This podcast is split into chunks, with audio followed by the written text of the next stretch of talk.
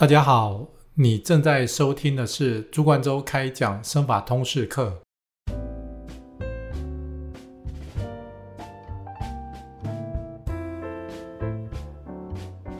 很多病人遇到落发的问题的时候，第一个想的就是先换洗发精，因为他可能 Google 了一下。哦，网络上面写说，哦，你不能使用含细磷的洗发精，含细磷的洗发精会导致头皮毛孔阻塞、头皮发炎，所以导致落发，所以就先换个洗发精先试试看。那如果说换了洗发精效果不好，那之后的话，可能跟亲戚朋友在聊天的时候，会有些人提供一些偏方。那这些偏方其实我听过的偏方有很多，包括有些人说啊，用生姜啦或辣椒水来涂在头皮上，那也有人拿那个。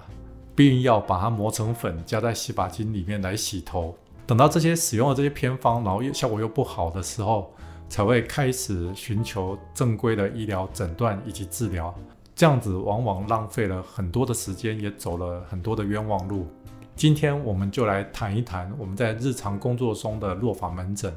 我们是如何来协助病人获得正确的诊断以及正确的治疗。以前有一次，我在柜台听到同事在电话里面安排病患咨询的时间，请病人预留一个小时到一个半小时在诊所的时间。我第一次听到的时候吓一跳，想说真的要这么长的时间吗？后来我仔细观察了一下，包括我自己的病人，或者说我其他同事的病人，确实在落法的咨询，从病人一进门到最后哦离开诊所的话。真的都是要到一个小时到一个半小时左右。那今天我就来说一说，在落法咨询门诊，我们到底做了什么事情，而需要到这么长的时间。当病人因为落法问题来求诊，他一进到诊所，第一个他需要填写基本的资料。除了基本的资料以外，我们也会请病人填写一份问卷。那在问卷里面包括身体的健康状态，哦，是不是有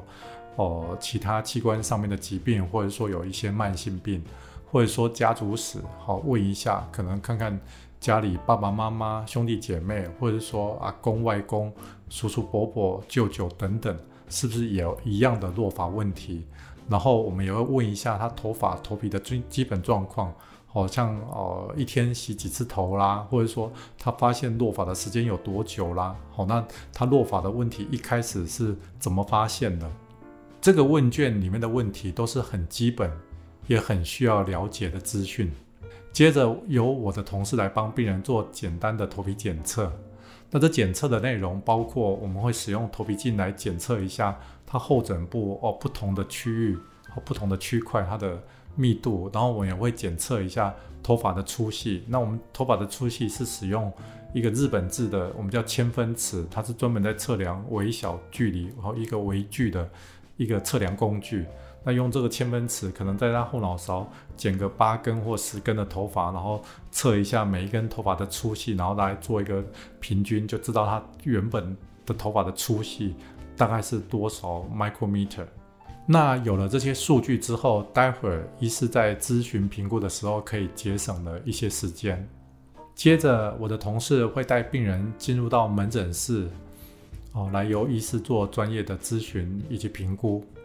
那很多人以为来我们的诊所就是一定要做植发手术，其实这是不对的。我们要有正确的诊断，那其实不是每一种疾病都是用植发手术来解决。对症下药才是最重要的。病人坐在我们的前面，我们会先看一下他落发的形态，哦，他是不是只是一个单纯，好像雄性秃，他有很典型的落发形态，哦，可能前面发际线逐渐后退，头额头越来越高，哦，或者是说头顶发旋开始变得比较稀疏，或者说他是。整体的发量整体变少，那头顶的话，整个头顶大面积隐隐约看得到头皮，或者说它的掉发是可能整个头发其实大致上看起来都 OK，那仔细找的话，头顶会有几个区块啊，可能是五十元钱币的大小，那整个是光秃没有头发。那这些不同的形态常常都提供了我们一些线索，对于我们诊断上是非常有帮助的。接着，我们会从病人刚刚填写的问卷里面，好，再详细的询问一些更 detail 的问题。哦，可能包括哦，如果说他填写了他有糖尿病，哦，我们可能就会问一下他血糖控制的状况怎样。那像女生，好的，如果说有一些荷尔蒙的问题，那我们也会问一下她的生理期规不规则啦，或者说好皮肤或头皮出油的状况。那甚至我们也会再仔细观察一下。哦，女生是不是连胡子啊，连喉结都跑出来了？那如果说是这样子的话，其实我们心里可能就会有个底哦，这个病人可能有雄性激素过高的问题，也会问一下之前是不是有曾经因为落发的问题接受过治疗，那有治疗过，然后终止了治疗，是因为效果不好，还是治疗有产生什么样子的副作用？那如果说是有什么样子的副作用的话，我们也会想要知道哦，之前曾经接受过什么样子的治疗，而导致有什么样子的副作用，这对于我们待会儿在诊断或者说在开立药物或者在建议治疗方面会有帮助的。接下来我们会使用头皮镜来检测一下他头发头皮的状况。那这个头皮镜的话，它大概是放大五十倍甚至到一百倍。那在这个放大倍率下，我们可以看一下哦，头皮是不是有红肿发炎啊，或者说皮屑是不是比较多？那我们有时候也可以从这个头皮镜呢，可以看一下它后脑勺头发健康的头发哦。如果说是健康的头发，应该是什么样子？那头发的粗细等等。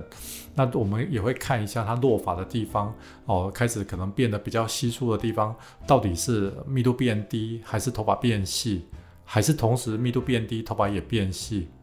如果有需要的时候，我们也会徒手做一些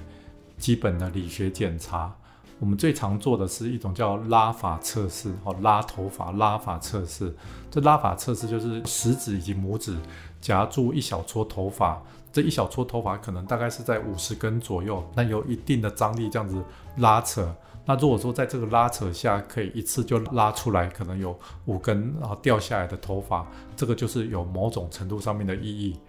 那另外一种测试，有时候也会做到，不会到很常做。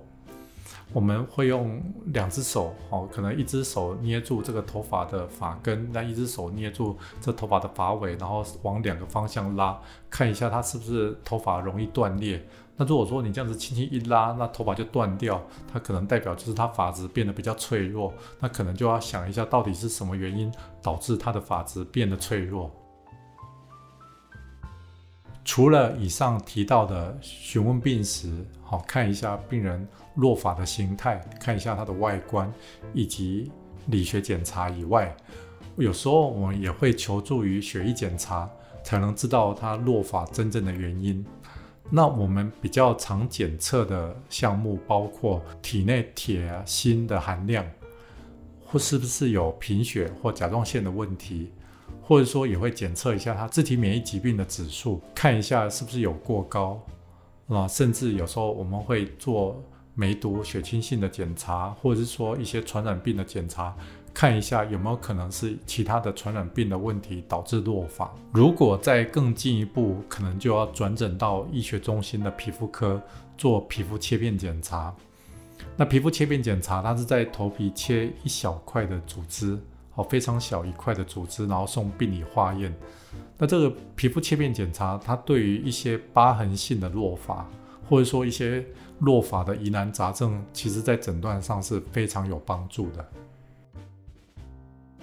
我有时候会逛一下 PTT 的落发版，在上面的话有各式各样的问题，然后有些人是经验分享，然后在其他地方做生发或植发治疗的。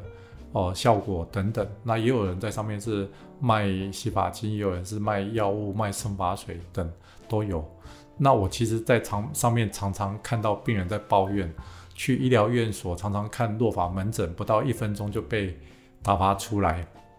甚至有时候一进到门诊室里面，看到医师的头发比病人还少，尴尬的不知道如何开口。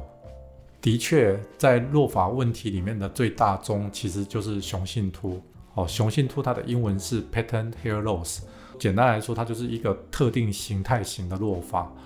我们常常只要从病人落发的形态，哦，看他是可能是前额哦逐渐变高后退，或者说从头顶发旋开始变得比较稀疏，然后再问一下家族史，然后看是不是爸爸或阿公或者说外公舅舅那边哦有同时有一样的问题，我们大概。借由外观的形态，再加上家族史，大概十之八九就能够把雄性秃诊断出来。但是即便如此，偶尔其实还是会有一些外观上可能看起来就类似雄性秃，但是是其他的落发疾病。那如果说这种这一类的落发疾病没有仔细检查，那就会常常会导致误诊，这样子其实是非常可惜的。在落法门诊还有一项是非常重要，在这边一定要提一下。我们在每次门诊都一定会帮病人拍照追踪，不管是第一次的出诊，或者说之后每一次的回诊，我们都要拍照。那从各种不同的角度去拍，哦，可能是正面、侧面，哦，可能是从头顶上方，或者说拍发旋的地方，哦，一系列的照片都要拍的完整。那有了这些照片，那可能每次治疗回诊，然后我们再看一下跟上次的比较比对，我们可以知道哦病人落发状况好进展的程度哈，其实是有改善，还是说持续在恶化在进行？那这个照片的比对对于我们的治疗其实是有一个很好的参考依据。我有个骨科的同学，他是一个骨科名医。常常一节的门诊三个半小时就要看了上百个病人，那我有一次很好奇的问他说：“这么多的病人怎么看得完？”那他很有哲理的跟我说：“你知道考满分的学生考试一定都是看到了题目就知道了答案，没有在一个题目里面想很久而答不出来的。”不过我要说的是，在落法门诊。